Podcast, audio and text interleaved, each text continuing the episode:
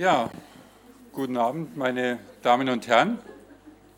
Ich darf Sie ganz herzlich hier am Hamburger Institut für Sozialforschung begrüßen. Mein Name ist Wolfgang Knöbel, ich leite dieses Institut und ich freue mich auf die heutige Veranstaltung, die in einer bestimmten Form angesichts einer bestimmten Reihe stattfindet, nämlich Bücher am HIS. Diese Reihe ist vor einiger Zeit ins Leben gerufen worden. Es fanden im Rahmen dieser Reihe auch schon einige Veranstaltungen statt und es geht hier darum, vier bis sechs Mal im Jahr bestimmte Bücher zu besprechen, die entweder in unserem Hausverlag, der Hamburger Edition, erschienen sind oder von Autorinnen oder Autoren geschrieben worden sind, die thematisch in der Nähe der Themen des Hamburger Instituts arbeiten. Ja, und von daher sozusagen besprechen wir die Bücher der Autorinnen und Autoren. Wir diskutieren über diese Bücher manchmal in Form einer Podiumsdiskussion, manchmal in Form eines Gespräches Manchmal vielleicht auch noch in ganz anderer Weise, wissen wir noch nicht. Wir werden bestimmte Themen sicherlich hier ausprobieren. Aber heute haben wir ein Format gewählt, das da lautet, es gibt einen Autor und dieser Autor hat ein Buch geschrieben und der ist mit einem Experten im Gespräch. Darum geht es. Und ich freue mich ganz besonders, dass der Autor, Herr König, Patrick König, hier bei uns ist, der vor wenigen Monaten in unserer Hamburger Edition ein Buch veröffentlicht hat, ein Ende der Straflosigkeit, Fragezeichen, mobile Gerichte im Osten der Demokratischen Republik Kongo. Dies ist ein Buch, das zwar vielleicht einen sehr speziellen oder spezifischen Titel hat, das aber aufgrund der Thematik, nämlich es geht um die Aufarbeitung von schweren Verbrechen, auch von ja, Menschheitsverbrechen, Völkermorden und so weiter, sozusagen eine sehr große Bedeutung hat, die weit über den Kongo hinausgeht. Und von daher sozusagen ist es ein Buch, das die Wissenschaftlerinnen und Wissenschaftler des Hamburger Instituts insgesamt interessiert und nicht nur diejenigen interessieren sollte, die quasi über den Osten Kongos irgendwie etwas erfahren wollen und Bescheid wissen wollen.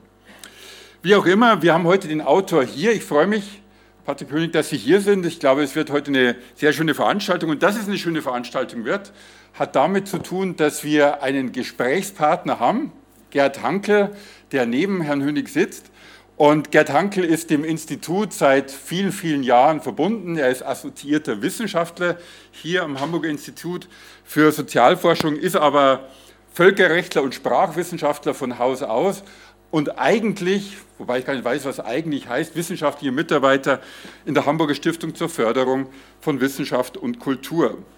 Gerd Hankel sozusagen war auch einer derjenigen, die so ganz früh am Institut waren. Er war am im Team um die Jahrtausendwende derjenigen, die hier die berühmte Ausstellung zu den Verbrechen der Wehrmacht organisiert haben.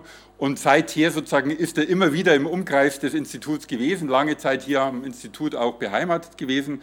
Und ich freue mich, dass er hier ist. Ich will vielleicht einiges noch zu Gerd Hankels Schwerpunkten sagen. Gerd Hankel ist Völkerrechtler, ich sagte es schon, neben seiner Tätigkeit oder seiner früheren vielleicht Tätigkeit als Sprachwissenschaftler und er ist ein ausgewiesener Afrika-Experte. Also er verbindet Regionalkompetenz mit Juristerei, was vielleicht keine so häufige Mischung ist.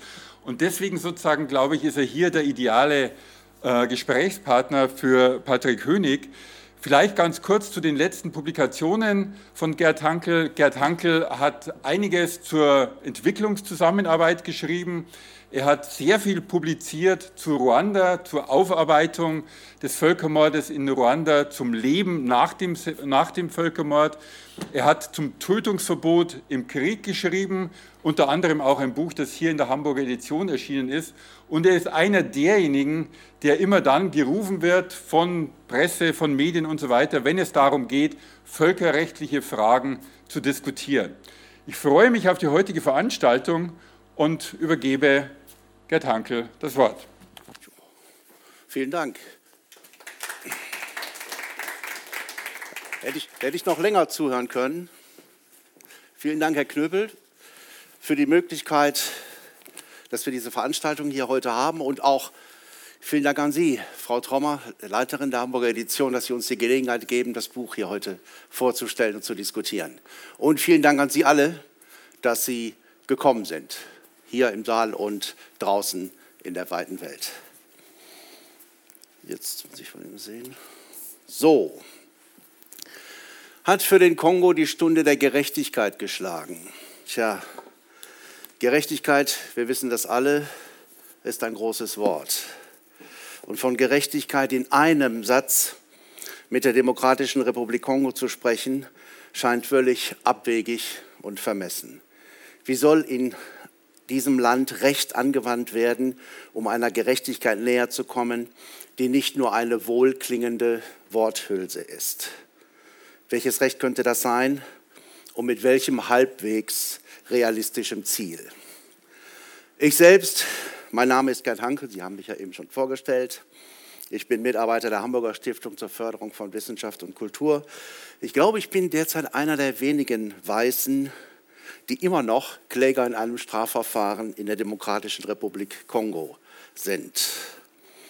Es ging um eine Unterschlagung im Wert von mehreren tausend Euro ein jedenfalls stattlicher Betrag vor dem Hintergrund des kongolesischen Bruttoinlandsprodukts von nicht mal ganz 600 Dollar pro Kopf. Und als Vertreter eines deutschen Vereins sollte ich die Täter gerichtlich zur Verantwortung ziehen.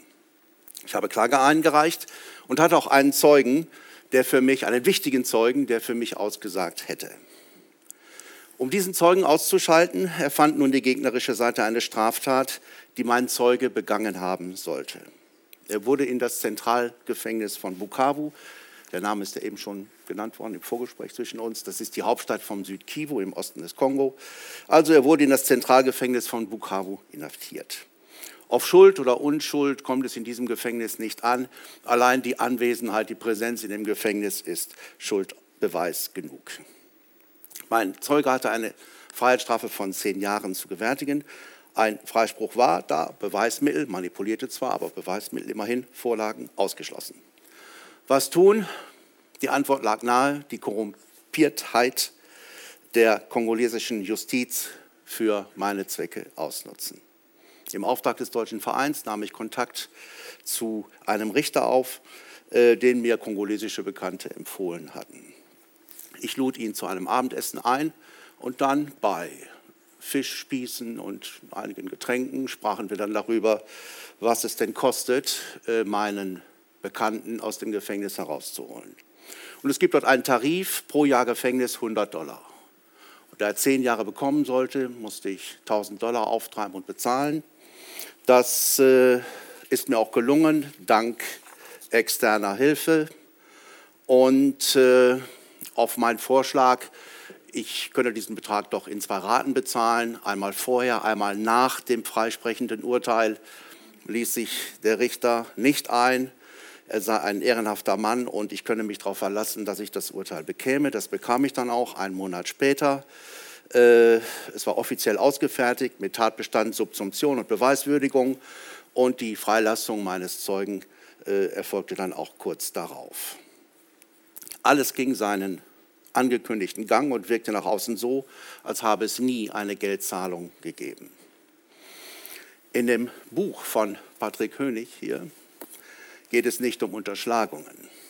Es geht darin um Gewaltdelikte von besonderer Schwere und es geht eben auch um die kongolesische Justiz und deren Versuch, damit auf eine Weise zurande zu kommen, die das dahinterstehende Leid nicht verlängert oder vergrößert. Wenn Patrick Hönig darüber berichtet und uns Zusammenhänge darstellt und erklärt, weiß er, wovon er spricht. In seinem Berufsleben als gelernter Jurist mit dem Schwerpunkt Völkerrecht arbeitete und forschte er in Indien und versuchte herauszufinden, wer welche Interessen im Kaschmirgebiet verfolgte und wie das Völkerrecht dazu steht.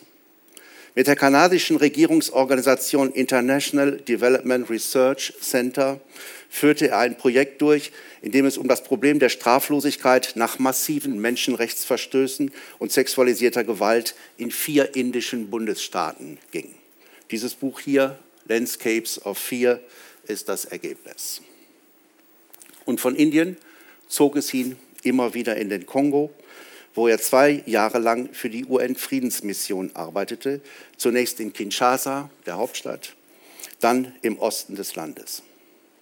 Er ist auch danach häufiger im Nord- und Südkivu, den beiden großen Provinzen im Osten, die, in denen das Geschehen sehr gewaltgeprägt ist bis heute.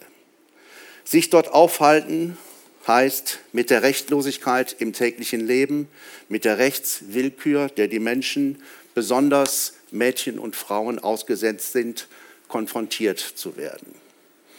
Und so ist es nicht verwunderlich, dass Patrick Hönig auf der Suche nach Antworten, die diesem Missstand abhelfen können, schließlich auf das Phänomen der mobilen Gerichte stieß. Was sich hinter diesem Phänomen verbirgt, wie die mobilen Gerichte arbeiten und mit welchem Erfolg, wird er Ihnen nun darstellen. Patrick, du hast das Wort.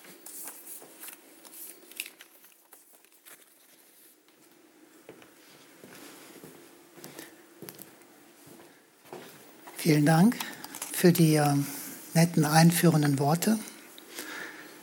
Ich beginne genauso wie Gerd. Hat für den Kongo die Stunde der Gerechtigkeit geschlagen. Wir haben uns viele Gedanken gemacht über diesen Titel, warum wir das so wichtig finden, beides zusammenzubringen. Die Gerechtigkeit auf der einen Seite und die Idee, ja, wem die Stunde schlägt. Man erinnert sich, es gibt dieses Buch von äh, Ernest Hemingway, To whom the bell tolls, wem die Stunde schlägt. Das heißt, wird da nicht ein neuer Zusammenhang gestiftet? Die Glocke, die Hemingway läuten lässt, ist die Totenglocke auf der einen Seite. Auf der anderen Seite haben wir es hier mit Gerechtigkeit zu tun. Wie kann das stimmen? Wie kann für den Kongo die Stunde der Gerechtigkeit schlagen? Denn wenn die Gerechtigkeit das Ende bringt, dann kommt für den Kongo offensichtlich jede Hilfe zu spät. Das ist ganz sicher nicht die Botschaft, die wir heute Abend senden wollen. Aber der Eindruck, der mit der Totenglocke erweckt wird, ganz falsch ist er ja nicht. Nehmen wir zwei Begriffe, die mit dem Kongo regelmäßig assoziiert werden, nämlich erstens Krieg und zweitens Staatszerfall also bewaffnete Konflikte und mangelnde Regierbarkeit eines Landes viermal so groß wie Frankreich. Zu den bewaffneten Konflikten. Allein im letzten Vierteljahrhundert wüteten im Kongo, je nachdem wie man rechnet, zwei Kriege oder drei. Dabei kamen mehr Menschen ums Leben als in jedem anderen bewaffneten Konflikt seit dem Zweiten Weltkrieg. Was bedeutet Gerechtigkeit in einem Land, in dem es in den letzten 25 Jahren mehr als 5 Millionen überzählige Sterbefälle gegeben hat. Dann die Erosion der staatlichen Strukturen. Im aktuellen Index der menschlichen Entwicklung, herausgegeben vom Entwicklungsprogramm der Vereinten Nationen, nimmt der Kongo-Rang 175 ein. Weltweit gibt es nur zwölf Länder, die noch dahinter liegen, darunter die Nachbarn Burundi, Südsudan und die Zentralafrikanische Republik.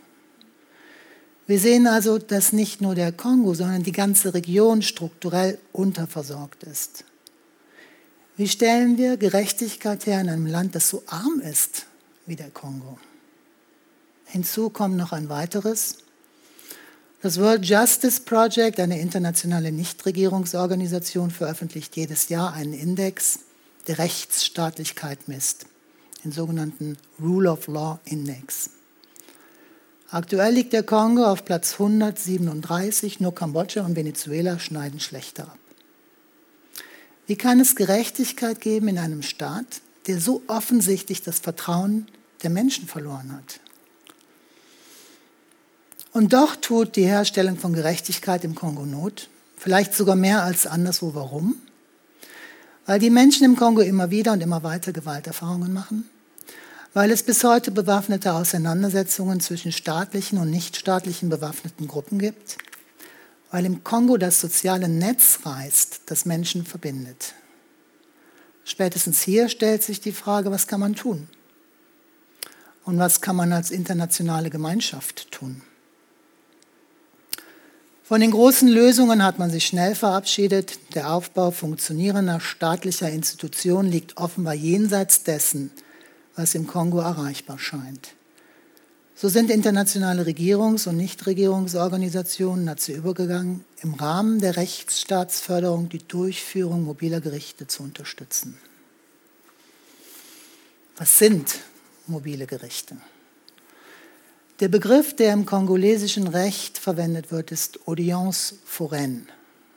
Le Forain oder La Foraine ist der Schausteller oder die Schaustellerin. L'Audience lässt sich mit Verhandlung übersetzen. Genau genommen handelt es sich also bei den Audiences foraines um Verhandlungen einer Schaustellertruppe oder, juristisch präziser, um Wanderaudienzen der Gerichte. Wichtig ist diese Begriffsklärung, weil dadurch deutlich wird, dass eine Aussage nicht über den Akteur getroffen wird, die Gerichte, sondern die Handlung, die der Akteur vornimmt, die Gerichtsverhandlung. Was will ich damit sagen? Mobile Gerichte sind keine Sondergerichte der kongolesischen Justiz, sondern Spruchkörper, die nach den allgemeinen Regeln über die örtliche und sachliche Zuständigkeit der kongolesischen Gerichtsbarkeit eingerichtet werden. Auch wichtig. Mobile Gerichte sind in jedem Rechtsgebiet einsetzbar, also im Zivilrecht, im Verwaltungsrecht, aber eben auch, wie es besonders häufig geschieht, im Strafrecht. Mobile Gerichte nehmen für sich in Anspruch, die Wahrung rechtsstaatlicher Standards in Gegenden zu gewährleisten, in denen der Staat wenig präsent ist, insbesondere also auf dem Land und in den urbanen Milieus mit hohem demografischen Druck. Recht wird da gesprochen, wo die Taten begangen werden, Stichpunkt Bürgernähe. Mobile Gerichte ermöglichen also den Menschen, die von einer Tat betroffen sind, am Verfahren teilzunehmen, sei es als Zeuge, als Nebenkläger oder Zuschauer. Mobile Gerichte werden grundsätzlich aus dem regulären Haushalt der Justiz bezahlt, aber oft durch internationale Organisationen alimentiert. Etwa durch Unterstützung der Logistik oder per Diem-Zahlungen, also Zulagen für Gerichte, Staatsanwälte und Verteidiger. Jetzt, wo wir wissen, was mobile Gerichte sind, kommen wir zum zweiten Punkt. Was wollen mobile Gerichte?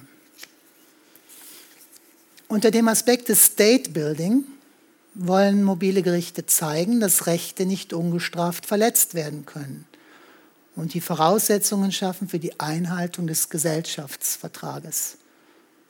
Sie wollen also das Gewaltmonopol des Staates sichern. Mobile Gerichte stärken das Vertrauen in den Bestand der Rechtsordnung oder kriminologisch formuliert das Institut der positiven Generalprävention. Unter dem Aspekt der Menschenrechte wollen mobile Gerichte die Rechte der Angeklagten wahren und Genugtuung für die Geschädigten herstellen. Wir sehen, dass zwischen beiden eine Spannung herrscht. Auf der einen Seite die Unschuldsvermutung, die Durchführung eines rechtsstaatlichen Verfahrens, das Prinzip der Waffengleichheit, alles Prinzipien, die für den Angeklagten streiten. Auf der anderen Seite steht das Recht der Geschädigten im Wege der Nebenklage am Verfahren teilzunehmen und im Adhäsionsverfahren das Recht, Entschädigung geltend zu machen. Unter dem Aspekt der Transitional Justice, also der Justiz in Übergangsgesellschaften, wollen mobile Gerichte Fakten dokumentieren, einen Prozess der Wahrheitsfindung einleiten und in einer Post-Konflikt-Gesellschaft Versöhnung stiften. Mobile Gerichte gelten daher als vielversprechendes Werkzeug. Erstens im Kampf gegen das im Kongo weit verbreitete Phänomen der Straflosigkeit. Zweitens im Bemühen um rückhaltlose Aufklärung schwerer Menschenrechtsverletzungen. Und drittens beim Versuch der Herstellung von Teilhabe in einer zutiefst gespaltenen Gesellschaft. Nachdem wir geklärt haben, was mobile Gerichte sind und was mobile Gerichte wollen, kommen wir zum dritten Punkt. Mit welchen Problemen haben mobile Gerichte im Kongo zu kämpfen? Da ist zunächst das koloniale Erbe und die gesellschaftliche Akzeptanz. Mobile Gerichte wurden erstmals von der belgischen Kolonialmacht eingesetzt als Instrument der Unterdrückung und der Ausbeutung. Die Gerichtssprache ist Französisch, aber im Osten des Kongo wird das kaum gesprochen. Die Verkehrssprache im Osten des Kongo ist Swahili. Zweitens die Schwierigkeiten, zu denen das staatlich verordnete Prinzip des Débrouillez-vous führt. Das ist ein französischer Ausspruch, der steht für Seht zu, wie ihr alleine klarkommt. Das, was man gemeinhin Korruption nennt. Richter und Staatsanwälte stehen in der sozialen Hierarchie weit oben. Sie verdienen aber weniger als ihre vormaligen Kommilitoninnen an den juristischen Fakultäten die sich etwa entschieden haben, im lukrativen Geschäft der seltenen Erden zu arbeiten. Die Prokuristin einer Minengesellschaft muss sich keine Gedanken machen, dass ihr Gehalt pünktlich kommt, wohl aber eine Richterin im Staatsdienst. Daher ist es in der Justiz, daher ist in der Justiz die Versuchung groß, sich extra Dienstleistungen noch extra bezahlen zu lassen. Ein weiteres Problem, mit dem mobile Gerichte zu kämpfen haben, sind die Zustände in den Justizvollzugsanstalten, in denen auch Untersuchungsgefangene untergebracht sind, obwohl sie dies nicht sollten. Das bringt mobile Gerichte in Misskredit. Oft gibt es in den Haftanstalten nichts zu essen, keine Medikamente, kein fließendes Wasser, kein Strom. Wie sollen sich die Angeklagten gegen Beschuldigungen zur Wehr setzen, wenn sie den Kopf nicht frei haben, sich mit dem auseinanderzusetzen, was man ihnen vorwirft, weil sie Hunger leiden und Durst? Und so kommen wir zu der Frage, die uns wohl am meisten interessiert. Welche Ergebnisse liefern empirische Studien, funktionieren mobile Gerichte in der Praxis? Im Buch beschreibe ich eine Reihe mobiler Gerichte, die ich im Kongo beobachtet habe und komme zu dem Ergebnis, vieles funktioniert nicht. Die Verfahren werden nicht nach rechtsstaatlichen Maßstäben durchgeführt. Zwischen Staatsanwaltschaft und Verteidigung herrscht keine Waffengleichheit. Die Beweisaufnahme ist verkürzt und unvollständig. Und auch für Bagatelldelikte werden oft drakonische Strafen verhängt. Wie aber sieht es aus, wenn internationale Finanzgeber finanzielle und logistische Unterstützung leisten? Können international unterstützte Verfahren, wie es so schön heißt, Orientierungshilfe bieten, eine Signalwirkung entfalten, eine Leuchtturmfunktion einnehmen? Meine Untersuchung behandelt drei Großverfahren, das Baraka-Verfahren, das Minova-Verfahren und das Mutahule-Verfahren. Alle drei Verfahren wurden von internationalen Regierungs- und Nichtregierungsorganisationen unterstützt. Um mir ein Urteil zu bilden, bin ich an die jeweiligen Tatorte gereist und habe mit Richterinnen gesprochen, mit Staatsanwältinnen, mit Verteidigerinnen und mit Angehörigen der Zivilgesellschaft und Menschen, die zu Schaden gekommen sind. Die Ergebnisse sind ernüchternd. Die Rechte der Angeklagten wurden in den drei untersuchten Verfahren nicht gewahrt. Auf die Interessen der Geschädigten wurde keine Rücksicht genommen. Einen Beitrag zur Aufklärung dessen, was geschah, leisteten die mobilen Gerichte auch nicht. Wie will man das alles bewerten? Man muss wohl zu dem Schluss kommen, dass es beim Einsatz mobiler Gerichte im Kongo in erster Linie darum geht, das staatliche Gewaltmonopol durchzusetzen. Der staatliche Strafverfolgungsanspruch, die Behauptung des repressiven Staates, die Inszenierung des strafenden Staates wird als wichtiger angesehen als die Grundsätze des fairen Verfahrens, der Unschuldsvermutung und des Rechtes auf Entschädigung. Man könnte überlegen, die mobilen Gerichte zu reformieren, aber wie? Um die Rechte der Angeklagten zu schützen. Hier gehe ich ein bisschen über das Buch hinaus, weil ich gesehen habe, es gibt Feedback. Die Frage kommt auf, warum schreibst du nichts über das, wie man es besser machen kann. Aber die Idee ist im Buch angelegt und ich formuliere es jetzt einfach mal. Reformieren wie? Um die Rechte der Angeklagten zu schützen, müsste man Waffengleichheit herstellen, damit ein faires Verfahren gewährleistet ist und die Bedingungen jedenfalls der Untersuchungshaft verbessern, denn hier streitet die Unschuldsvermutung für den Angeklagten. Um die Rechte der Geschädigten zu wahren, braucht es ein Zeugnisverweigerungsrecht für Zeugen, die darlegen können, dass sie um Leib und Leben fürchten, weil ihre Sicherheit nicht gewährleistet ist.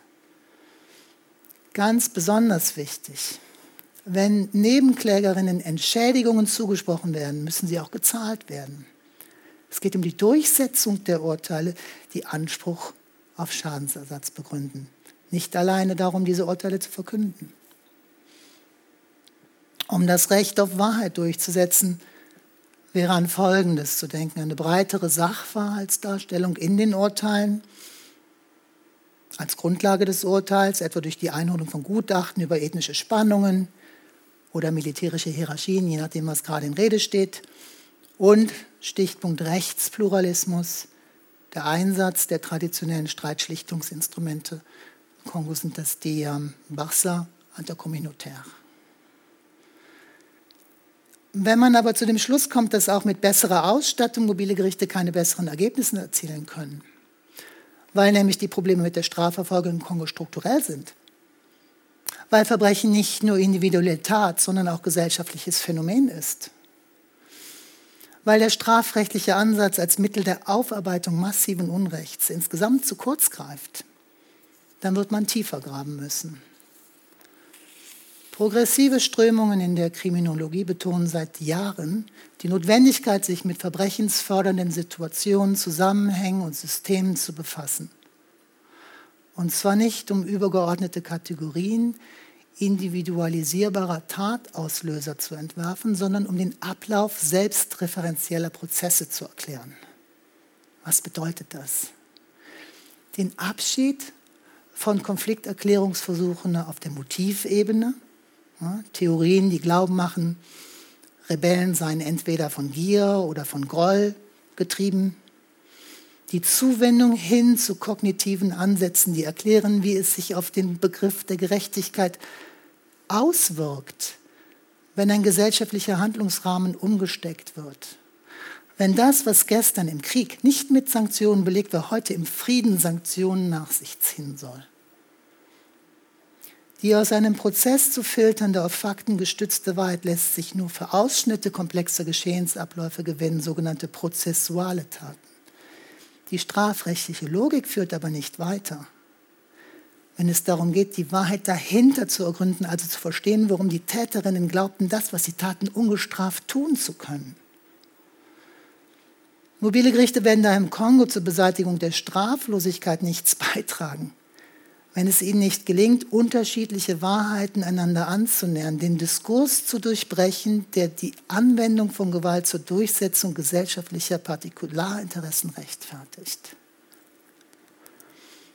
Vielleicht können internationale Finanzgeber mehr ausrichten, wenn sie statt in die Quantität der Verfahren in die Qualität der Urteile investieren. Aber vielleicht ist es mit einer Reform der mobilen Gerichte auch nicht getan. Dann sollte Rechtsstaatsförderung Abstand davon nehmen, den Kongo durch die Brille des Strafrechts zu betrachten, die Gesellschaft in Täter und Opfer einzuteilen.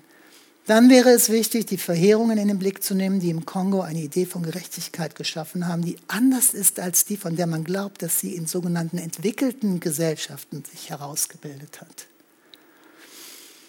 Dann müsste man sich auch mit dem Gedanken befreunden, dass es Zeit ist, von den mobilen Gerichten insgesamt Abschied zu nehmen. Vielen Dank.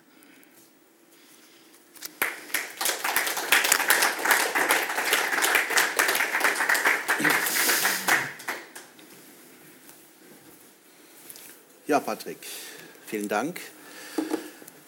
Äh, dass ich dein Buch mit großem Gewinn gelesen habe, muss ich nicht betonen, das weißt du, das habe ich dir auch schon mehrfach gesagt. Was mich allerdings immer wieder beschäftigt, ist die Frage, auf die ich auch etliche Male gestoßen bin in Afrika, hm, ist, wenn du vor Ort bist, mit den Menschen sprichst, mit den Verfahrensbeteiligten, mit den Opfern, mit den Tätern, wie reagiert man auf dich? Du kommst aus einer anderen Welt, in der Gehaltszahlungen normal sind, in der es eine Altersversorgung gibt, in der es eine soziale Sicherheit gibt. Und du kommst dorthin und stellst Fragen im Kontext von Gewalterfahrung und Leid. Eine Situation betreffend, mm, die du erstmal nicht ändern kannst. Wie mhm. geschieht das? Mhm. Vielleicht kann ich eine kleine Anekdote erzählen, wie ich ähm, im Kongo auf Menschen manchmal wirke. Ich erinnere mich an eine Geschichte. Ähm, da, war ich im, da war ich lange im Kongo, bin hin und her gefahren und ähm, habe dann einen Abstecher gemacht auf die andere Seite der Grenze nach Gisenyi, das ist in Ruanda. Und bin dort in der Nähe des, ähm, des Busbahnhofes in einen, ähm, in einen Barbershop gegangen, weil ich dachte, das ist doch eine schöne Idee, mir mal die Haare schneiden zu lassen. Ähm, sah auch adrett aus, ich war ganz zufrieden. Ähm, eine Mutter mit einem Kind, das war vielleicht drei, vier Jahre alt, ähm, die waren auch dort und die Mutter sagte zu ihm, guck mal, ein Musungu, ne, ein weißer Mann. Und das Kind schaute mich an und hat verstanden, dass ich anders aussehe, als ich aussehen sollte und hat angefangen zu weinen. Und richtig heftig angefangen zu weinen. Die Mutter musste mit dem Kind aus dem Shop, alle haben gelacht. Mutter und Kind aus dem Shop, alle haben gelacht. Ja, man fällt auf, wenn man im Kongo unterwegs ist. Ähm, man macht, man verursacht auch Unbehagen, wenn man im Kongo unterwegs ist. Und ähm, das erinnert mich an eine Geschichte, die ähm, Heike Behrendt, ich weiß nicht, ob es jemand von Ihnen noch in die Hände bekommen hat, ist ein Buch, was letztes Jahr erschienen ist ähm, im ähm, Mattes und Seitz Verlag. Äh, die Menschwerdung eines Affen. Und sie beschreibt darin eine eigene Feldforschung, die sie gemacht hat im Westen von Uganda und wie sie etwas verstehen wollte über das Phänomen des Kannibalismus und etwas verstehen wollte über das Phänomen der Hexerei und wie sie etwas verstehen wollte über die Austreibung, Teufelsaustreibung und hat sich zusammengetan mit einer ganzen Reihe von ähm, sehr katholischen Nonnen und hat dann festgestellt, als sie dann sich geöffnet hat diesen Frauen gegenüber, wer sie denn sei und wer in ihr Verhältnis zum Glauben sei, dann meinte sie so sehr salopp, ja, ich halte es wie Voltaire, ähm, lieber Gott, wenn es dich denn gibt, erbarme dich meiner Seele, wenn es denn meine Seele gibt. Also sehr agnostisch. Und sie hat gar nicht begriffen, dass das ähm, bei den Gesprächspartnerinnen überhaupt nicht gut ankam. Denn man hatte das Gefühl, dass sie sich durch solche Äußerungen sehr weit davon entfernt, von einem Konsens entfernt, den man hätte vielleicht brauchen müssen, um diese Feldforschung zu einem erfolgreichen Ende zu führen. Und es löste ein Unbehagen aus. Und man stellte sich die Frage, das beschreibt sie selbst in diesem Buch, sie stellte sich die Frage, ob vielleicht sie bei ihren Gesprächspartnerinnen das Gefühl hervorgerufen hat, sie hätte selbst etwas mit okkulten Mächten zu tun. Oder sie wollte okkulte Mächte vielleicht erforschen, weil sie sich ihrer habhaft machen wollte und weil sie vielleicht, ähm, weil sie vielleicht selber eine Hexe sei. Ähm, ich habe auch manchmal das Gefühl gehabt, wenn ich im Kongo unterwegs war, dass man sehr argwöhnisch war. Nicht alle, aber dass so ein gewisser Argwohn da war, was passiert hier, warum möchte dieser Mensch so viel wissen, wieso äh, fragt er über so viele Dinge, die doch eigentlich nur uns was angehen, äh, warum fragt er immer weiter, warum hört er nicht mal auf? Und ähm, ganz besonders war es natürlich die ANA, die Agence Nationale de Renseignement, der kongolesische Geheimdienst, der sich sehr dafür interessierte, was ich da eigentlich mache. Ich hatte immer das, ähm, ich hatte immer das Alibi, ich bin hier, um eine öffentliche Gerichtsverhandlung zu besuchen. Das kann ich, das kann jeder. Aber das, ähm, das Gefühl, dass ich eine, eine Agenda dahinter habe, dass ich irgendetwas versuche herauszufinden, was geheim bleiben soll, das ist nie ganz weggegangen.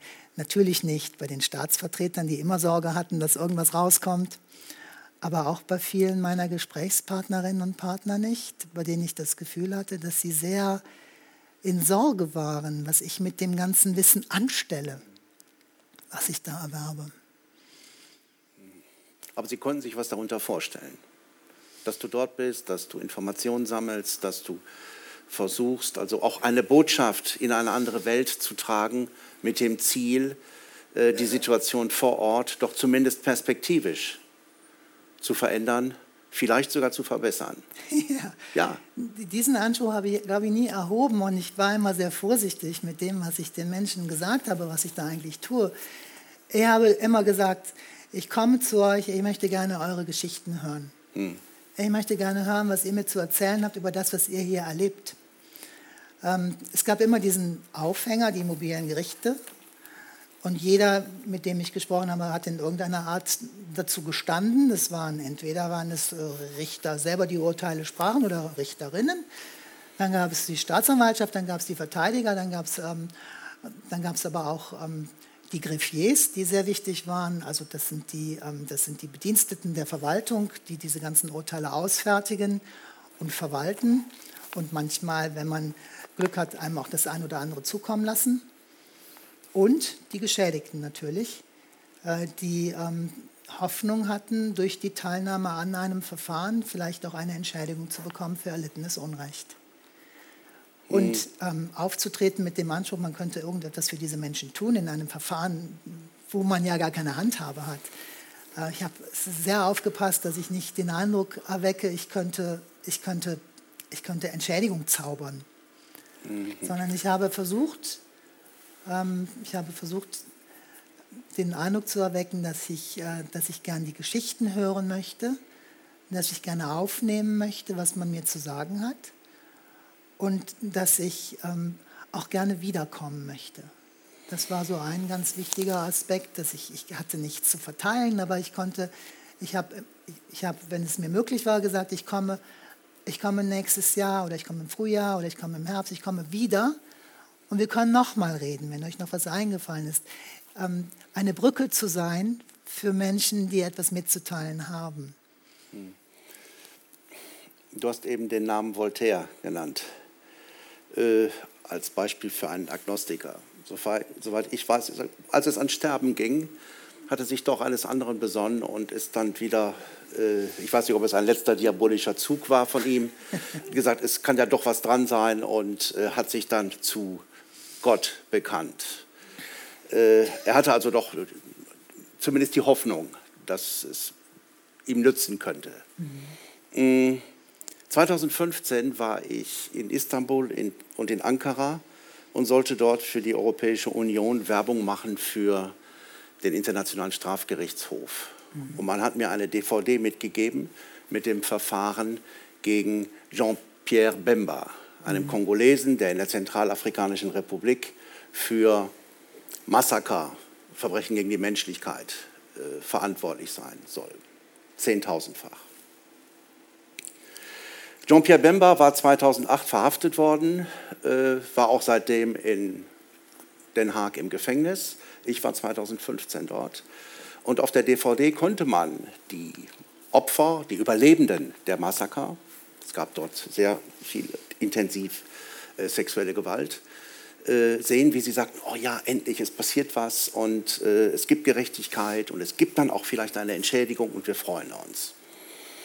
Äh, das war ein Film von 2012, zum Zeitpunkt also meiner Anwesenheit dort in Ankara und Istanbul schon drei Jahre alt. Und natürlich kam dann die Frage, ja, und was ist denn bisher passiert in diesem Verfahren? Und dann musste ich sagen, gar nichts. Äh, das Verfahren läuft immer noch und das erstinstanzliche Urteil gegen Bemba kam, glaube ich, 2017 und 2018 dann das äh, zweite Urteil aus der Rechtsmittelinstanz zehn Jahre nach den Taten.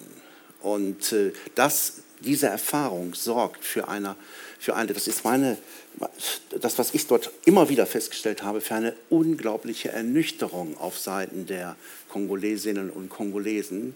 Deshalb auch meine Frage, dass gewissermaßen Emissäre aus einer anderen Welt kommen, Erwartungen wecken und die Realität dann eine völlig andere ist. Mhm. Manches Mal denke ich, dass der Anspruch der Strafgerichtsbarkeit mhm. ein, ja, beinahe ein, ein Elitenprojekt ist, äh, das, ich übertreibe nur geringfügig, äh, das uns ein gutes Gewissen verschafft, aber nicht so weit geht, dass man beharrlich und genauer vor Ort mit sich mit, sich mit diesen Dingen beschäftigt. Und was du geschrieben hast in deinem Buch und auch an vielen Beispielen belegt hast, nämlich, dass NGOs vor Ort aktiv sind, natürlich möchten, Human Rights Watch, Amnesty International und viele andere mehr, möchten, dass die Täter sexualisierter Gewalt vor Gericht gestellt werden. Aber dadurch, dass sie Geldmittel bereitstellen, die Justiz gewissermaßen korrumpieren, äh, die Richterinnen und Richter auch dort, wo Zweifel mit den Händen zu greifen sind, harte Urteile fällen, die Menschen in Gefängnisse bringen, äh, die den sicheren Tod bedeuten. Und äh, die NGO-Vertreterinnen und Vertreter sagen, na ja, aber wir haben ein Urteil und äh, der Gerechtigkeit ist Genüge getan. Mhm. Wie geht man mit diesem Widerspruch oder mit dieser immensen Herausforderung um? Mhm. Vielleicht ein bisschen viel auf einmal jetzt? Nö. Gut. es ist ähm, für mich manchmal erstaunlich gewesen zu sehen, ähm, wie diese mobilen Gerichte eine, wie soll ich sagen, eine kaleidoskopische Wirkung entfalten. Man guckt da rein und sieht eine Sache, das nächste Mal, dass man reinguckt, sieht man eine andere Sache. Diese mobilen Gerichte können alles. die, können, die, können, die können Menschen glücklich machen, die an den Internationalen Strafgerichtshof glauben. Durch das Institut der Komplementarität. Denn der Internationale Strafgerichtshof kann natürlich nicht alle Verbrechen, die zum Beispiel im Kongo passiert sind, ähm, aufklären und kann nicht alle Straf Straftaten ahnden. Das heißt, man braucht einen Mechanismus, der im Land funktioniert und komplementär wirkt. Das können die mobilen Gerichte sein. Das heißt, man freut sich sehr, wenn man mobile Gerichte hat, die ergänzen zu dem, was der Internationale Strafgerichtshof in Den Haag tut, ergänzen dazu äh, Straftäter verurteilen, die vielleicht nicht ganz so die erste Ordnung sind, also nicht die ganz großen Fische. Die bleiben in Den Haag. Auf der anderen Seite ähm, gibt es auch äh, viele, die sagen, nein, wir, wir finden den Internationalen Strafgerichtshof eigentlich doof, weil er sitzt in Den Haag und der hat überhaupt die Nähe zum Geschehen verloren. Und, ähm, und das sind ja sowieso in aller Regel ähm, westliche Staaten, die sich dem Statut angeschlossen haben. Und wenn man auf die Anzahl der Fälle schaut, sind die allermeisten Fälle ja in Afrika. Das heißt, es ist nicht ein neokoloniales Vehikel, dem wir am besten ein Ende bereiten sollten. Und wir bauen auf die mobilen Gerichte als eine Instanz, die anstelle anstatt des Internationalen Strafgerichtshofes vor Ort für Gerechtigkeit sorgt. Es die, die, keine weiten Wege, ja. die Urteile werden schnell ausgeworfen, man muss nicht lange warten und, ähm, und rechtsstaatliche Standards werden ja auch gewahrt. So, man macht alle glücklich mit einem, mit, mit, mit einem, mit einem Begriff, hinter dem sich etwas ganz anderes jeweils, wenn man durchguckt, was, was ganz anderes verstecken kann. Denn du hast recht, natürlich ist es so, schaut man auf das Baraka-Verfahren, was ich in diesem Buch beschreibe, dann ist es so, dass, äh, ja, ähm, da urteilt das, ähm, das mobile Gericht ähm, die äh, Kommandierenden einer Armeeeinheit ab und sagt, äh, ihr habt euch schwerer Verbrechen schuldig gemacht und ihr bekommt dafür lebenslang. Was natürlich viele, die, ähm, die das richtig finden, dass man hart durchgreift, die sich darüber gefreut haben. Dann schaut man auf das nächste Verfahren, das Minova-Verfahren, und sieht, dass dort das, dass, dass dort das mobile Gericht etwas ganz anderes gemacht hat. Nämlich, man hat die Führungsriege gehen lassen, man hat einen Deal gemacht mit denen. Man hat gesagt, wie sieht es aus, wenn die Kommandierenden uns die, die Liste der untergebenen Soldaten zukommen lassen, aus der wir ersehen können, dass sie nicht zum Zählappell erschienen sind, dann schließen wir daraus, dass die, die nicht zum Zählappell erschienen sind, wohl Besseres zu tun hatten in dieser Zeit, nämlich über die Zivilbevölkerung hergefallen sind. Und dann werden diese, diese Soldaten der unteren Kategorie, werden die verurteilt. So hat man das gemacht. Kein einziger hochrangiger Offizier ist im Minova-Verfahren verurteilt worden, sondern nur die, die nicht zum Zählappell erschienen sind, von den niederen Chargen. Mhm. Das heißt, wie man reinguckt, man sieht immer wieder was Neues. Und jeder ist naja, jeder ist, wenn, wenn, er sich, wenn, er sich, wenn er sich zurückzieht auf seine eigene Position, kann er immer ein mobiles Gericht für sich in Anspruch nehmen und sagen, meine Position wird hier abgebildet. Aber wenn man ehrlich ist, sind es auch immer wieder andere Positionen, die die mobilen Gerichte vertreten und nicht die eigene. Naja, und, und nicht immer, und nein, durchweg nicht äh, zugunsten der Geschädigten, zugunsten der Opfer und auch nicht äh, äh, ja, für, die, für die Täter oder zur, zur, zur gerechten, jetzt als groß, ne, also in Anführungszeichen gerechten Bestrafung oder zur rechtmäßigen Bestrafung der Täter. Ja. Das nicht. Das ist das eigentlich Skandalöse, dass man immer davon ausgeht, die mobilen Gerichte würden eigentlich ähm, würden ein Recht der Entschädigung, ähm, die würden den Geschädigten die würden den Geschädigten Entschädigung zusprechen, und die wird dann aber nicht gezahlt. Und das ist ein, ein interessanter Punkt, weil anders als beim Internationalen Strafgerichtshof ist es bei den mobilen Gerichten so, dass ein Offizier einer Armeeeinheit, der im Dienst Menschenrechtsverbrechen begeht, in solidum verurteilt wird. Das bedeutet gesamtschuldnerisch mit dem kongolesischen Staat. Das heißt, wenn er oder sie nicht liquide ist und diese Schadensersatzforderungen gehen bis zu 10.000 US-Dollar, welcher Offizier hat das auf der hohen Kante? Die sagen, wir haben kein Geld, wir können nicht zahlen. Aber nach diesem Prinzip in solidum müsste eigentlich der kongolesische Staat dafür aufkommen und dann die Opfer entschädigen. Und das macht er nicht. Und das, das Statut des Internationalen Strafgerichtshofs, das Wissen, da sieht es ja so aus, dass die Vertragsstaaten gesagt haben, wenn dieses Prinzip in solidum gelten soll, dann, dann ratifizieren wir das, das Statut des Internationalen Strafgerichtshofes nicht. Das heißt, dort, wenn sich der Angeklagte, die Angeklagte darauf beruft, ich habe kein Geld, dann gehen die Geschädigten leer aus. Es sei denn, es ist irgendwas in diesem Victim Special Fund, aber da ist ja nie Geld drin. Und, und das, ist, ähm, das ist das eigentlich Skandalöse, dass man hier ein, ein rechtliches Instrument hat, die mobilen Gerichte, und könnte eigentlich den kongolesischen Staat damit haftbar machen und den Entschädigten, den Geschädigten könnte man dadurch eine Entschädigung zukommen lassen. Und ähm, alle internationalen Regierungs- und Nichtregierungsorganisationen, die sich dafür aussprechen, dass man mobile Gerichtsverfahren durchführt, sind offensichtlich nicht weiter daran interessiert, darauf zu pochen, dass der kongolesische Staat dann aber auch bitte zahlt. Und das zeigt, also es, es zeigt ein mangelndes Interesse an, ich bin einem ganz ähm, wesentlichen ähm, Bedürfnis der Verfahrensbeteiligten an diesen Gerichten. Ich, äh, dazu, ich bin seit über zehn Jahren Vorsitzender eines Vereins, der sich mit der Schulbildung in der Demokratischen Republik Kongo beschäftigt. Äh, das ist eine Schule, die hat über 300 Schülerinnen und Schüler, eine Grundschule, äh, sechs Klassen. Und äh, bis heute hat es der kongolesische Staat nicht geschafft, uns in irgendeiner Weise zu unterstützen. Im Gegenteil, wenn ich ein Problem habe und möchte das mit dem Schulrat klären, mm, muss ich für die Klärung bezahlen. Und äh, das kann ich nicht direkt machen, das geht dann über einen Mitarbeiter, dem gebe ich etwas, dann gibt er dem das weiter. Und entsprechend werde ich qualifiziert. Entweder il est grand, il est petit, er ist groß, klein, er ist stark, er ist schwach und so weiter und so fort. Und das dient dann der Problemlösung. Also von so einem Umfeld reden wir selbst da, wo es nicht um mhm. das Strafrecht geht. Mhm. Und das bringt mich jetzt zu einem anderen Thema. Mm, wir kennen hier bei uns in Deutschland die bedauerlicherweise die, äh, oder das Phänomen der Paralleljustiz. Ja, das heißt also, in bestimmten gesellschaftlichen Kreisen vertraut man nicht staatlichen Institutionen, sondern versucht, Probleme außerhalb des Staates zu lösen.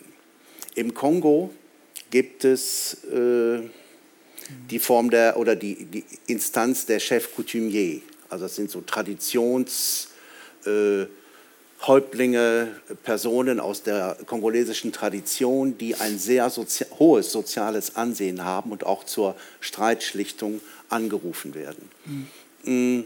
Was ist mit diesen, diesen Personen, mit dieser Form der, der traditionellen Streitschlichtung? Spielt die eine Rolle?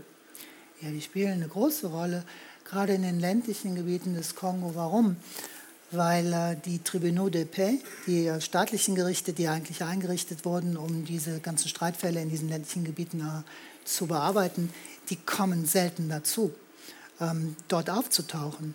Das heißt, viele Probleme, die man nicht auf die lange Bank schieben will, und das gilt nicht nur für Strafrecht, das gilt auch für zivilrechtliche Streitigkeiten, das gilt zum Beispiel für Unterhaltsrecht, das gilt für Erbrecht, das gilt für Grundstücksprobleme, die man hat. Ähm, zu warten, bis ein staatliches Gericht da irgendein Urteil fällt, mhm. das kann sehr lange dauern und man weiß auch nicht, wie es dann, ne, ob nicht der Höchstbietende dann das Urteil kriegt, was er will. Das heißt, die Muamis, ne, unsere ja. Freunde, die Muamis haben ja. sehr viel zu tun vor Ort ähm, ist so ein bisschen unter dem Radar geflogen für mich, weil ich, ähm, weil ich das nie so mit, ich habe hab nie so eine, so eine ähm, traditionelle Streitschlichtung erlebt, weil ähm, das wird, das wird, ähm, das wird bei einem Mami zu Hause gemacht, da werde ich nie eingeladen. Mhm. Das möchte man lieber unter der Hand halten. Ich weiß, dass es das gibt. Ich weiß auch von Leuten, die mir erzählt haben, was dabei rausgekommen ist. Es gibt auch Berichte dazu. Auch äh, kongolesische NGOs haben äh, dazu Berichte verfasst. Ähm, es ist ein, ähm, ein beliebtes Streitschlichtungsinstrument. Ähm, es ist, es ist tatsächlich auch so, dass äh, der Moami sich mehr als, als, als Mittler sieht zwischen den ähm, verschiedenen Parteien, die im Streit liegen. Und man versucht eine Lösung, eine Lösung zu finden, die sozial verträglich ist, die auch äh, von, der, von der Rechtsgemeinschaft abgesichert wird. Das heißt, dass die Rechtsgemeinschaft auch darauf hinwirkt, dass dann die einzelnen Parteien ähm, dem Spruch des NAMI nachkommen. Ähm, das heißt, es gibt eine soziale Sanktion. Das ähm, kann wirksam sein. Ich weiß nur nicht immer, ich weiß nicht immer, ob, ob die, ähm, naja, ob, ob, ob, die Güte dieser, ähm, dieser Entscheidungen rechtsstaatlichen Ansprüchen äh, genügt. Denn man darf sich vorstellen, wir haben es mit Strukturen zu tun, mit patriarchalischen Strukturen zu tun. Diese Mamis waren schon immer da. Und, ähm, und ähm, die Frage, die ich mir stelle, ist, äh, ob, ob, die Entscheidungen einem, einem anderen Kodex gehorchen als dem Wertesystem, was der einzelne Dorfälteste für sich jetzt äh, zu dieser Angelegenheit mitbringt. Und es ist das, was man wollen kann, wenn man ein bisschen progressiv gesinnt ist. Es ist das, was man wollen kann, wenn man zum Beispiel die Auffassung hat, dass nicht nur die Söhne erben sollen, sondern auch die Töchter. Es ist das, was man wollen will, wenn es darum geht, dass ähm, ein Brautpreis gezahlt werden soll für ein junges Mädchen. Ähm, und da habe ich so meine Zweifel, ob das mit Vorstellungen von Rechtsstaatlichkeit vereinbar ist. Vielleicht ist es sozial befrieden, vielleicht sind das die Mechanismen, die äh, in einer Rechtsgemeinschaft für Frieden äh, sorgen können. Aber recht, vom rechtsstaatlichen Standpunkt aus gesehen habe ich große Zweifel, dass diese Chef Coutumier ähm, einen großen Beitrag leisten. Hm, hm. hm.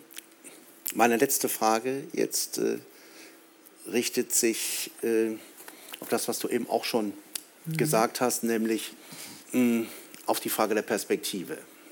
Ob es einen Hoffnungsschimmer gibt, ob es irgendwie ein Licht am Ende dieses langen, langen Tunnels gibt. Äh, wie ist das in einem Staat, den man ja ohne Übertreibung als, als Failed State bezeichnen kann, zumindest als Failing State, möglich, Strukturen äh, zu verankern oder diesem Staat diese Strukturen zumindest näher zu bringen, mhm. äh, die mhm. ja ein Unrecht, das staatlicherseits geduldet, zum Teil sogar gefördert wird, äh, ahnden soll. Wie, wie, ist, das, wie ist das möglich? Äh, und das gleichzeitig bei Wahrung mh, eines staatlichen Selbstverständnisses, einer staatlichen Autonomie auf die man ja im Kongo immer immens stolz ist. Die Kongolité wird ja sehr hochgelobt und hochgehalten in allen möglichen Situationen. Und gleichzeitig sind sie über Jahre und Jahrzehnte abhängig von äh, der nördlichen Hemisphäre. Mhm. Ein, ein zentraler Punkt, den ich versucht habe in dem Buch herauszuarbeiten, hat zu tun mit der Idee des Staates. Ähm, in meiner Auffassung ist der kongolesische Staat ein sehr repressiver Staat. Es geht darum, ähm, mit dem Hammer draufzuhauen. Und ähm, die Autorität des Staates kommt vor allem anderen. Es geht darum, das Gewaltmonopol, ich habe es im Vortrag auch ein bisschen versucht darzustellen, es geht darum, das Gewaltmonopol zu verteidigen. Es geht darum, ähm, die Entscheidungsgewalt des, des Staates gegen andere Interessen und auch gegen die Interessen der Zivilgesellschaft durchzusetzen.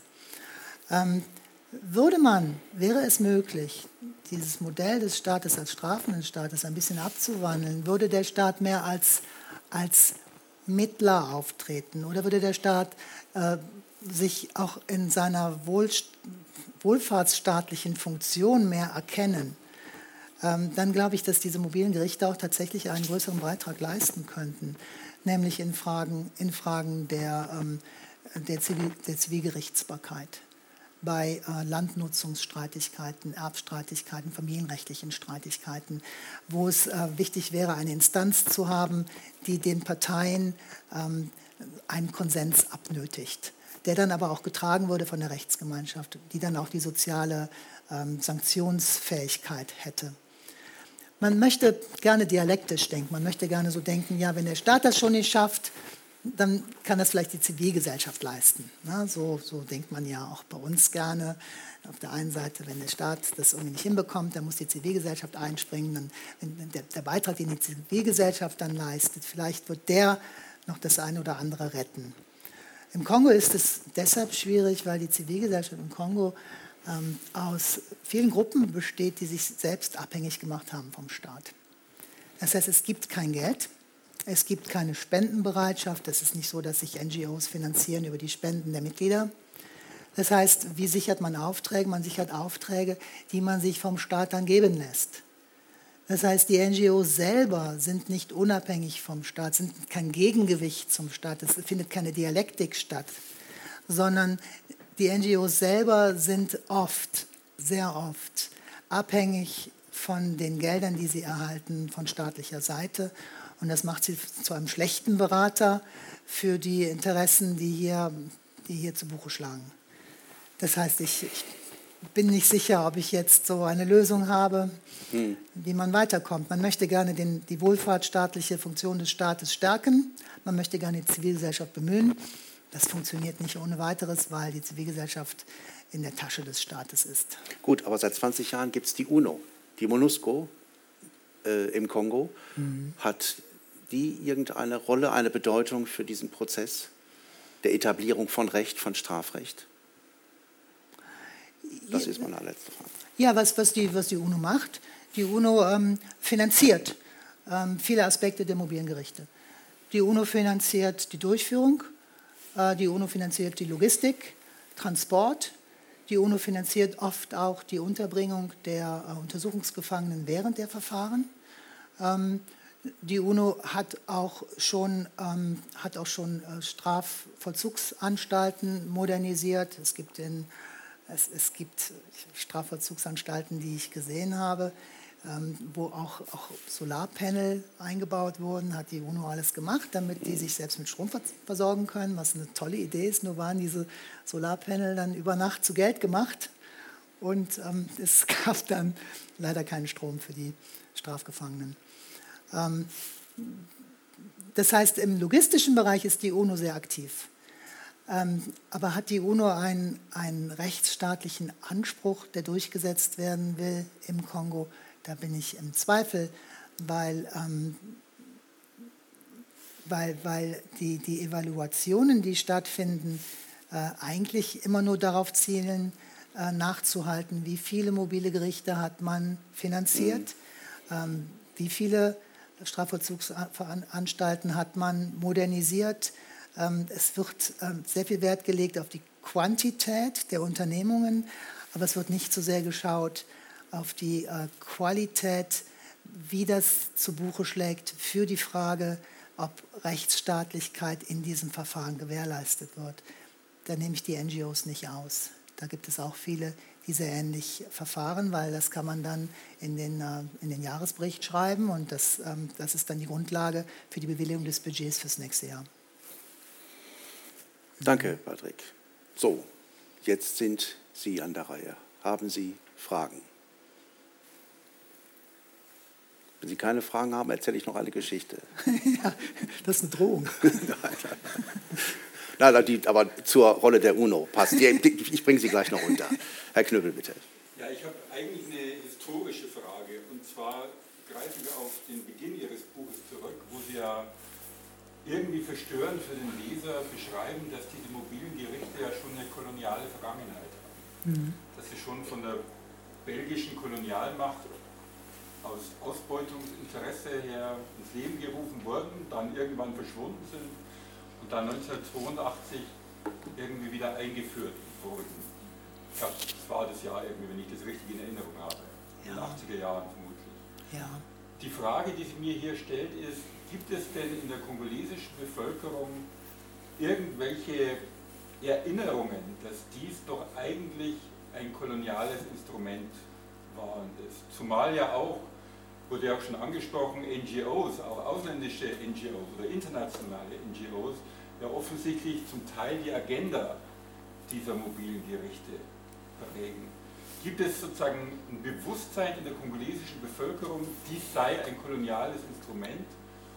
Oder spielt sozusagen diese koloniale Erinnerung überhaupt keine Rolle, sondern es geht lediglich darum, einzuschätzen, ist es effizient, ist es nicht effizient, stellt es Gerechtigkeit her, wie ist eigentlich ziemlich egal. Hm. Nein, es gibt, es gibt schon ein historisches Bewusstsein ähm, in der kongolesischen Bevölkerung, wenn man mit den Leuten redet und sie fragt, ähm, wie seht ihr das? Ihr seid euch klar darüber, wo diese Dinge herkommen. Ähm, wie ordnet ihr das ein? Äh, wie geht es euch damit? Habt ihr Sorge, dass vielleicht koloniale Strukturen fortwirken in der Gegenwart durch die Vehikel, die eingeführt wurden, naja, damals in der, in, durch, durch, die, durch, die, ähm, durch die belgische Kolonialherrschaft. Und natürlich haben die Leute Sorge davor, dass diese Strukturen sich verfestigen. Natürlich haben die Leute Sorge davor, dass ähm, es weiterhin so ist, dass, ähm, dass, dass, dass fremdbestimmt wird, dass in den Regierungen, dass in den Headquarters der NGOs, äh, dass äh, in den Büros der Vereinten Nationen Entscheidungen getroffen werden, äh, die Auswirkungen haben über die Art und Weise, wie die Justiz im Kongo funktioniert. Ähm, ich will es mal spiegeln äh, an der Diskussion, wie es mit dem Internationalen Strafgerichtshof läuft. Denn das Argument ist ja immer, man sagt, jedes Land ist frei, dem Rom-Statut beizutreten oder nicht.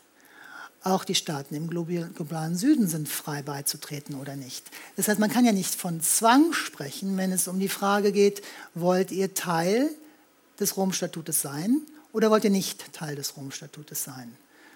Äh, gibt es einen bekannten Kölner Strafrechtsprofessor, der das so sieht. Mhm. Das, ähm, das ist die eine Seite. Auf der anderen Seite ist es natürlich so, dass Wohlverhalten schon ein Argument dafür ist, ob man Entwicklungszusammenarbeit weitertreibt oder ob man Entwicklungszusammenarbeit kurz hält. Das heißt, die Entscheidung einer Regierung zu sagen, wir treten dem Rom-Statut bei, kann durchaus auch Folgen haben für die Art und Weise, wie sich die Entwicklungszusammenarbeit mit diesem Staat entwickelt.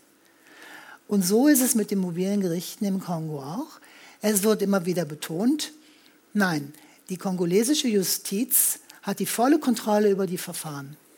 Das heißt, es sind die kongolesischen Richter, Staatsanwälte, Verteidiger, die dieses Verfahren steuern. Und wir, die internationale Gemeinschaft, wir geben einfach nur die logistische Hilfe dazu. Wir nehmen keinen Einfluss auf das Verfahren. Nun ist es aber doch so, wenn zum Beispiel die Verurteilungsraten nicht stimmen, wenn nicht genug Verurteilungen rausspringen aus diesen mobilen Gerichten und man vielleicht die Hoffnung hatte als internationaler Finanzgeber, wir gehen hier rein und wir wollen eben auch ganz gerne, dass genügend Leute verurteilt werden, damit wir ähm, auch weiter Gelder dafür, dass wir Gelder, Gelder werben können, um zu sagen, wir erreichen ja auch was. Es werden ja auch viele Missstände behoben, es werden ja auch viele Straftäter verurteilt.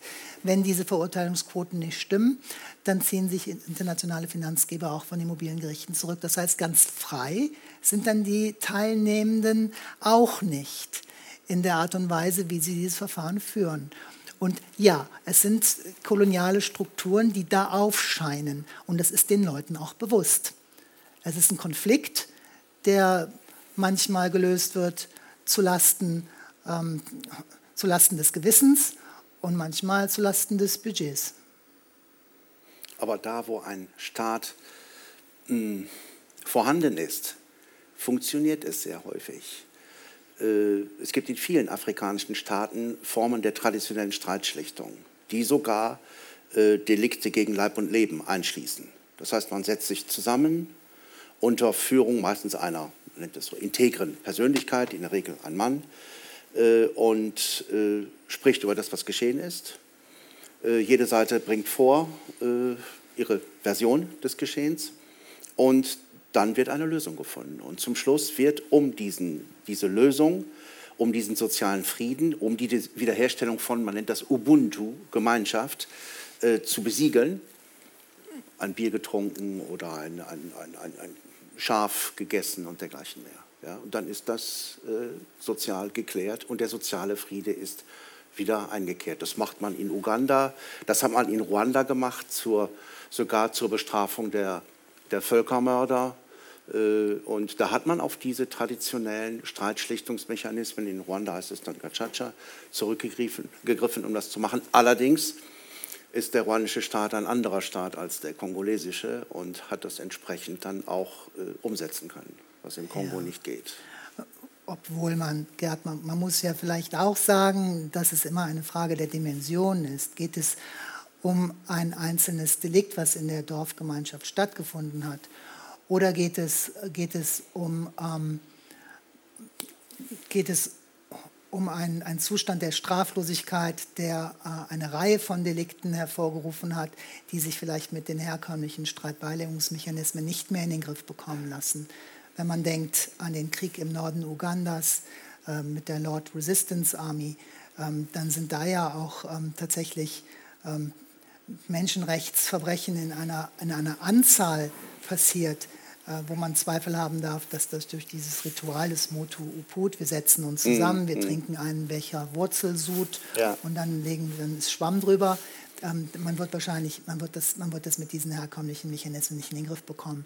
In Ruanda ebenfalls habe ich Zweifel daran, wie das gehen soll, ähm, wenn man sich äh, die Dimension des Völkermordes äh, vor Augen ruft. Und was den Kongo betrifft, ähm, haben wir einen Mapping Report von 1900, von 2010 wo alle Verbrechen, die zwischen 1993 und 2003 passiert sind, aufgelistet sind. Das Ding ist so dick und, ähm, und, und, und, und, hinter jedem Bericht eines Menschenrechtsverbrechens steht dann nur, ist aber jetzt nicht weiter aufklärbar. Das müsste schon die kongolesische Justiz selber machen. Wir haben allerdings begründeten Verdacht, dass äh, hier ein Massaker stattgefunden hat und dort ein Massengrab ist und hier ähm, ethnische Vertreibung stattgefunden hat. Und, äh, und, und man stellt sich die Frage, welches herkömmliche Streitschlichtungsinstrument soll denn äh, Verbrechen dieser Dimension überhaupt in den Griff bekommen? Da braucht es, glaube ich, schon eine, eine richtige ähm, eine, eine, eine Antwort, die ähm, ein bisschen breiter aufgestellt ist als das, was die. Ja, nein, man könnte ja auch, damit, damit höre ich jetzt auf mit meinem Gegeneinwand, man könnte ja auch dazu übergehen, dass man Verbrechen als solche benennt und ansonsten für die vielen kleinen Täter, für die Mitläufer äh, Amnestieregelungen schafft, was ja nicht heißt, dass man das als äh, Lappalie bezeichnet, sondern die Straftat als eine solche bezeichnet, nur auf die Bestrafung verzichtet wow. und sich auf die äh, oben an der Spitze konzentriert. Ja. Das wäre eine Möglichkeit. Das wäre eine Möglichkeit. Weitere Wortmeldungen? Ja, bitte. Ich bin mir nicht ganz sicher, wie ist das Verhältnis von den Jugendlichen? Es gibt ja wahrscheinlich auch eine, jetzt mal stationäre Gerichtsbarkeit im Kongo, also ja. Alternative zu den Jugendlichen. Mhm. Das Verhältnis zwischen denen, ist es einfach dasselbe Personal, sind dieselben Staatsanwälte, mhm. Richter, die entweder dem einen oder anderen Gericht eingesetzt werden? Gerade wegen dieses UN- ja. Und äh, ein größenmäßiges Verhältnis, wie verbreitet sind im Gegensatz zu anderen Verfahren, diese mobilen Gerichtsverfahren? Ja, ja, ja. ja. Ähm, gute Frage. Ich habe ich hab es versucht, in, meinem, in meiner kleinen Präsentation so ein bisschen ähm, herauszukitzeln. Vielleicht ist es mir nicht so gut gelungen. Ich habe es versucht, sprachlich herzuleiten über diese Audienz, Audience foraine, also diese, diese Wandergerichte. Es sind tatsächlich ordentliche, es sind ordentliche Gerichte. Das heißt, diese mobilen Gerichte sind keine Sondergerichte der kongolesischen Justiz, die einfach nur für diesen Zweck eingerichtet wurden, sondern es sind dieselben Richterinnen, dieselben Staatsanwältinnen, dieselben Greffier, die auch am Gerichtssitz selber ihr Werk tun. Nur werden die abgeordnet und dann in die Dörfer geschickt oder in die urbanen Ballungszentren, um dort, um dort die Gerichtsverhandlungen zu leiten. Es ist mir vielleicht nicht so gut gelungen, das zu erklären. Ähm, nein, das ist ein Kontinuum. Und ähm, was das bedeutet, und das ist ein interessanter Aspekt, was das bedeutet, ist natürlich auch, dass jedes mobile Gericht, was unterwegs ist, jetzt in einem kleinen Dorf und da zwei Wochen lang die Fälle abarbeitet, äh, am Gericht sich selber fehlt. Das heißt, die Fälle, die da verhandelt werden müssten, stauen sich. Dann kommt das mobile Gericht zurück und stellt fest, oh, da sind aber Fälle aufgelaufen. Da muss man sich auch noch drum kümmern. Ähm, ähm, es ist ein großes logistisches ähm, Problem. Ähm, was ist die Entscheidung für die, für die Gerichte zu sagen, wir gehen aber trotzdem lieber in die Dörfer, ist einfach die, ähm, man bekommt das, das ähm, per diem von den internationalen Regierungs- und Nichtregierungsorganisationen. Das können mal 50, 50 Dollar sein am Tag äh, für Verpflegung, für Hotel, für die Strapaze, so viel Staub zu fressen. Und das ist wichtig für die Leute, dass sie sagen, ja, okay, das Geld nehme ich gerne mit und dafür gehe ich lieber auf das Dorf und setze mich diesen Strapazen aus und äh, spreche dort recht. Aber äh, naja, am Gerichtssitz selber laufen die Fälle dann weiter auf. Ähm, also bringt es richtig viel für die Effizienz der Gerichtsbarkeit, man darf darüber streiten. Ähm, und da war noch eine zweite Frage da drin, wie sich das größenmäßig darstellt. Ähm, die mobilen Gerichte äh, laufen ja nicht nur mit internationaler Unterstützung. Es gibt auch viele kleine mobile Gerichte, äh, die sich tatsächlich ähm, durch, durch die äh, Dorfgemeinschaften selber finanzieren. Das heißt, der Moami zum Beispiel, das ist interessant, der Moami lädt dann das mobile Gericht ein. Die Teilnehmer des mobilen Gerichtes, die residieren beim Moami, beim äh, Chef Coutumier des Dorfes, werden von dem verköstigt und äh, sprechen dann Recht in dieser kleinen Ortschaft. Das gibt es auch. Ist, ähm, da, da, liegen mir keine Statistiken vor. Ich, ich kenne es nur aus den Berichten, die äh, kongolesische Organisationen dazu verfasst haben. Gibt es auch nicht so häufig, weil der finanzielle Anreiz fehlt. Und was ich jetzt über Ostern noch von meinen Freunden im Kongo gehört habe, da haben wir ein bisschen Korrespondenz geführt wegen Ostern.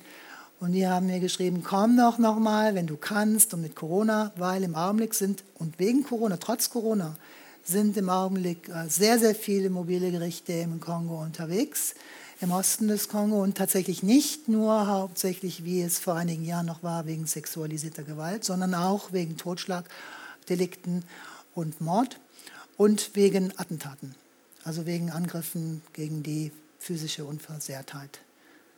Und ähm, das hat mich, ich, hat's nicht, ich habe es nicht weiter, es wurde nicht weiter erläutert. Ich weiß nicht, was da passiert ist, aber ich war so ein bisschen überrascht zu sehen, dass da offensichtlich was ins Rollen gekommen ist. War ja war ja über viele Jahre der Diskurs sehr festgefahren worden. Es geht, wenn es um äh, Gewalt im Kongo geht, eigentlich hauptsächlich um sexualisierte Gewalt und es geht ähm, hauptsächlich um, ähm, naja, sexuelle Gewalt als Kriegswaffe.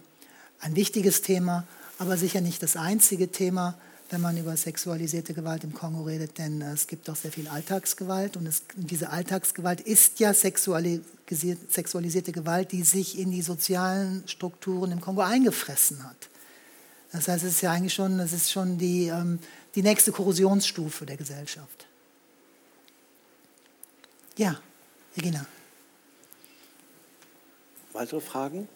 Ja? Ja, die Regina. Achso, Entschuldigung noch eine Frage zum ongoing Conflict quasi. Ich habe von Wasungu Chibengo und anderen gelernt, dass es äh, auch jetzt im Kongo natürlich immer noch viele Konflikte gibt und auch sexuelle Gewalttaten zum Beispiel, weil ihr beide das jetzt so betont habt.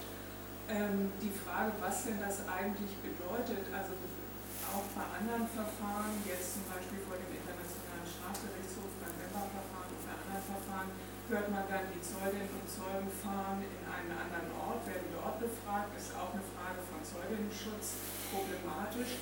Aber was ist denn bei so einem lokalen Verfahren? Das mhm. findet ja ganz anders statt. Mhm. Ähm, ist es da möglich, äh, Zeuginnen zu schützen mhm. oder sagen die ganz anders aus? Ist das ganz anders in der mhm. Gemeinschaft äh, situiert oder wie muss ich mir das vorstellen? Mhm.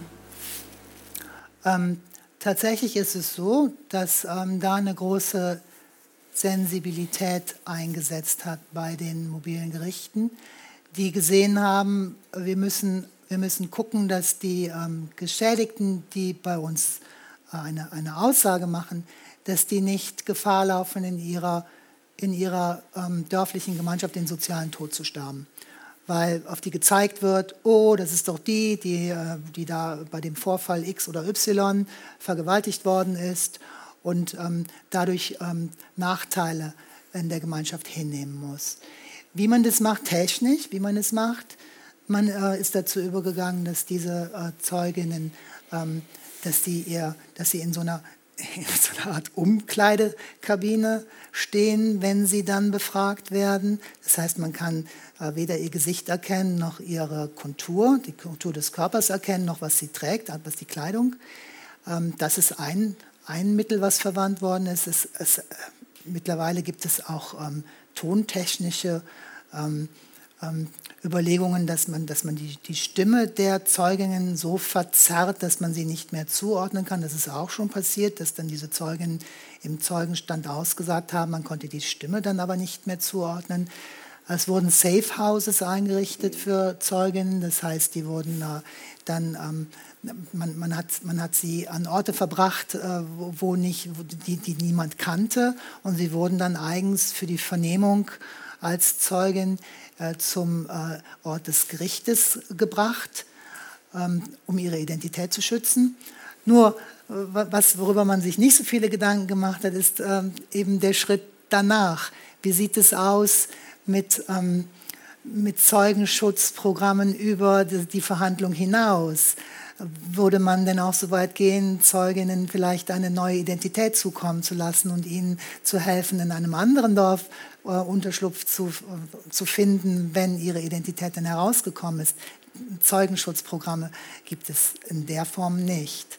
Und ähm, was auch auffällig ist, und das habe ich auch mit eigenen Augen so sehen können, wenn dann die Verhandlungen beendet sind, endet auch der Zeugenschutz. Das heißt, die Frauen, die dann vor Gericht ausgesagt haben, möglicherweise nicht in ihrem Heimatdorf, sondern im nächsten Dorf, die müssen ja auch wieder zurück. Das heißt, die fahren dann mit dem Sammeltaxi wie alle anderen auch.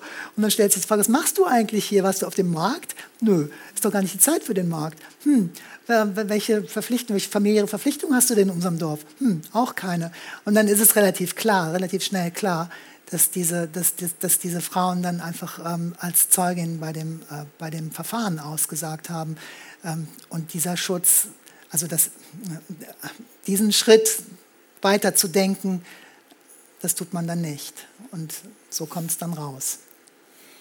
Das, das, liegt dann aber auch zum Teil am, am Norden, an uns. Äh, ich erinnere mich an, an das Verfahren Regina, das kennst du auch. Äh, da ging es um die Anklage gegen ruandische Milizionäre, die im Kongo für Vergewaltigungsverbrechen verantwortlich gewesen sein sollen.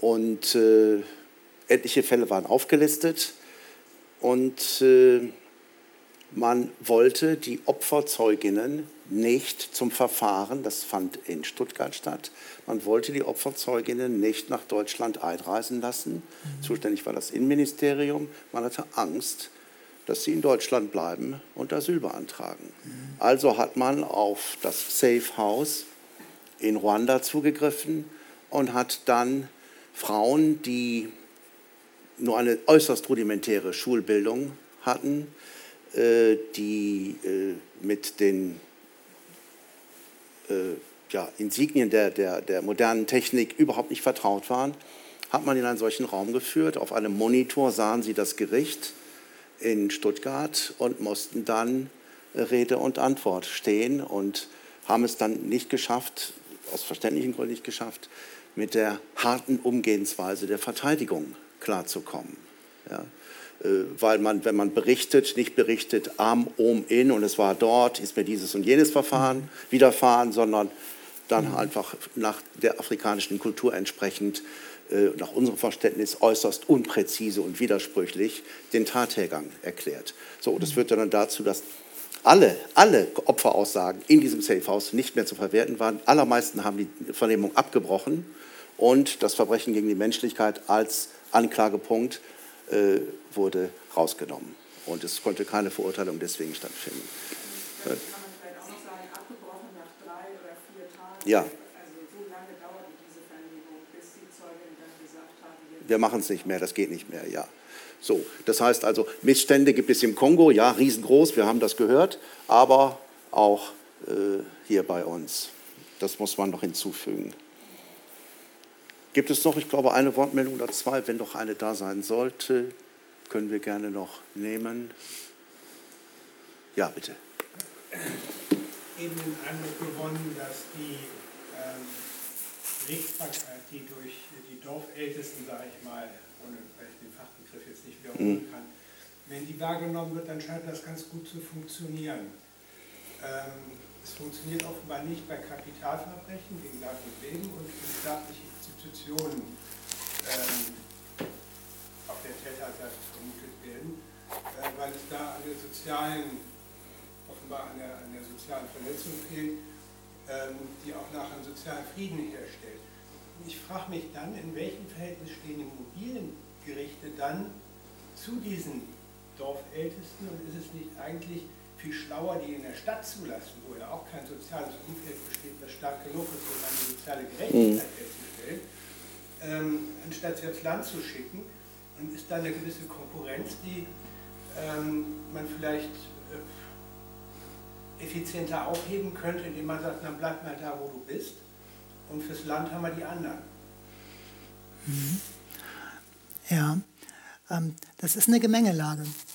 Also ich, ich habe festgestellt, dass es tatsächlich möglich ist, dass die mobilen Gerichte mit den Moamis, mit den Chef Coutumiers, mit den Dorfältesten zusammenarbeiten und dass es möglich ist, dass diese Dorfältesten auch die Voraussetzungen dafür schaffen, dass die mobilen Gerichte äh, vor Ort ihre Arbeit machen können.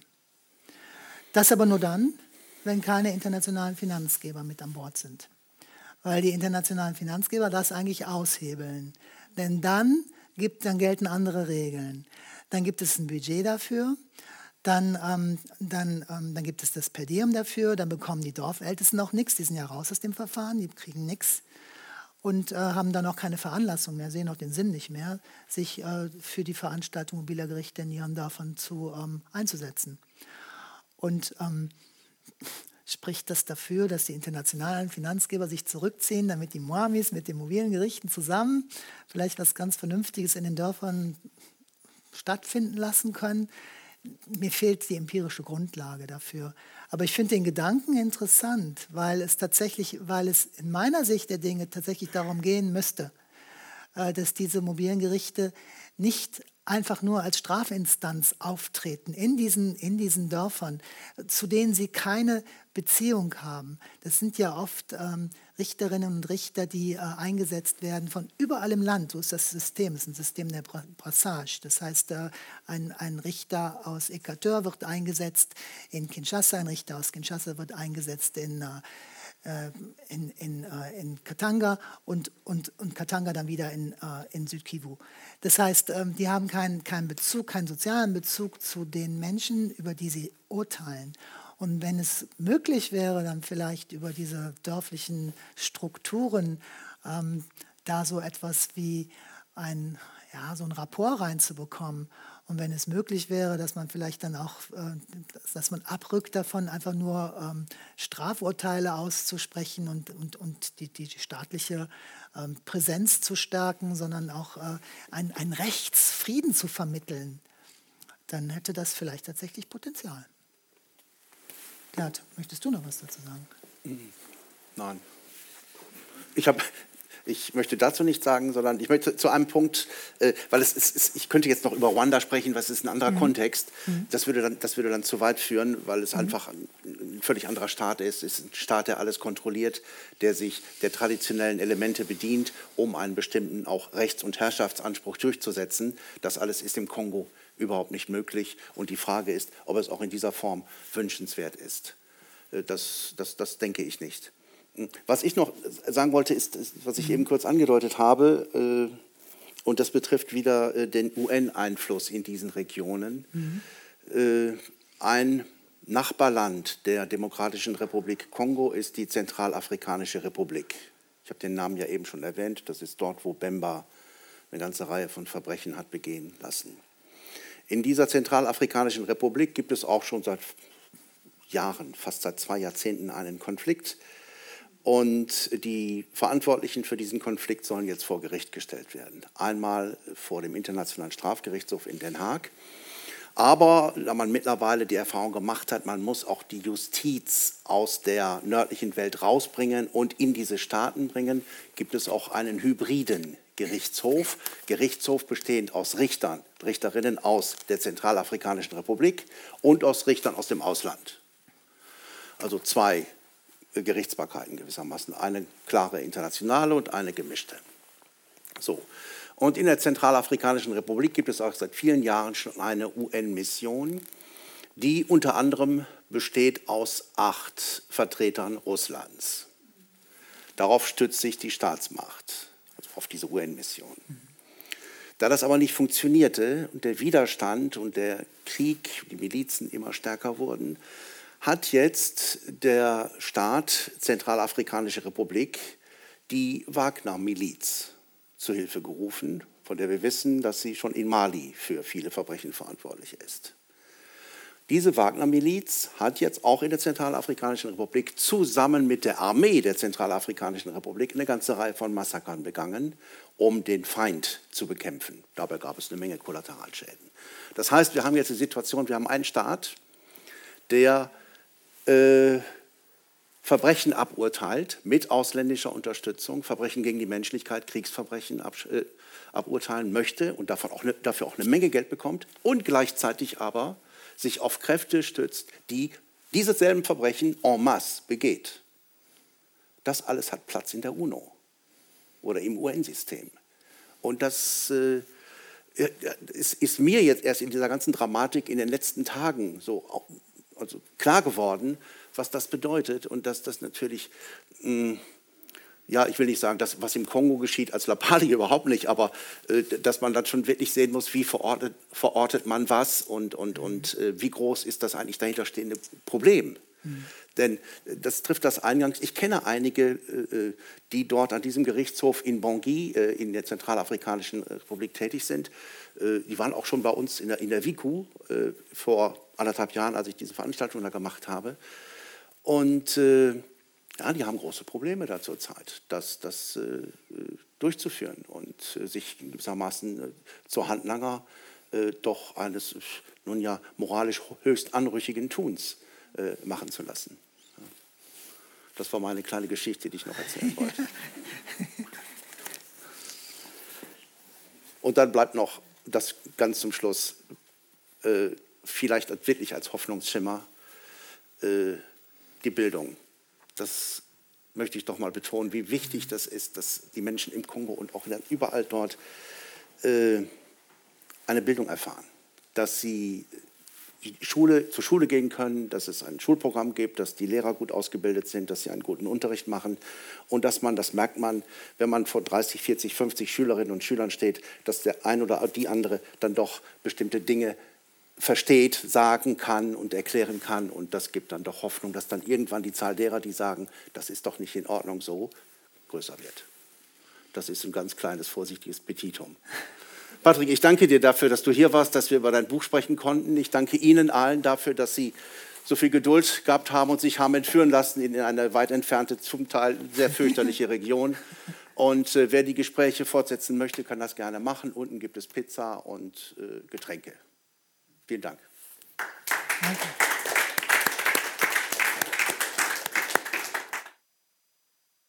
Bei Patrick König und Gerd Hankel bedanken, will aber gleichzeitig Werbung in eigener Sache machen. Wir haben schon am 5. Mai die nächste Veranstaltung Protest im Bild, der Kampf um die Hamburger Hafenstraße in Kooperation mit dem Warburg Haus hier in Hamburg und Sie sind natürlich auch dazu herzlich eingeladen. Aber nochmals herzlichen Dank an die beiden Gesprächspartner.